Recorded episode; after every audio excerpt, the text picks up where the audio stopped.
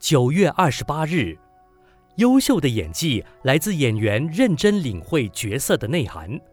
丰富的生活必须自己努力体证生命的意义。人类的生活随着精神层面的提升而有不同的层次。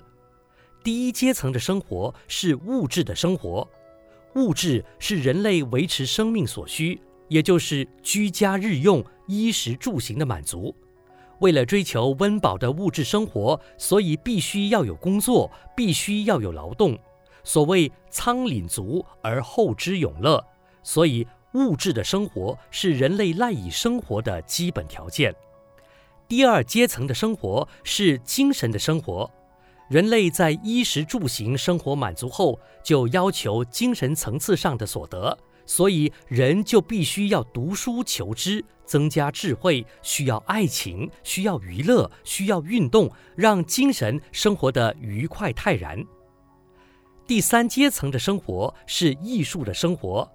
有了精神的生活外，还需要有艺术的生活，例如文学、音乐、绘画。人们需要这些来涵养自我的心灵，来增加品味与气氛，以不落于低俗。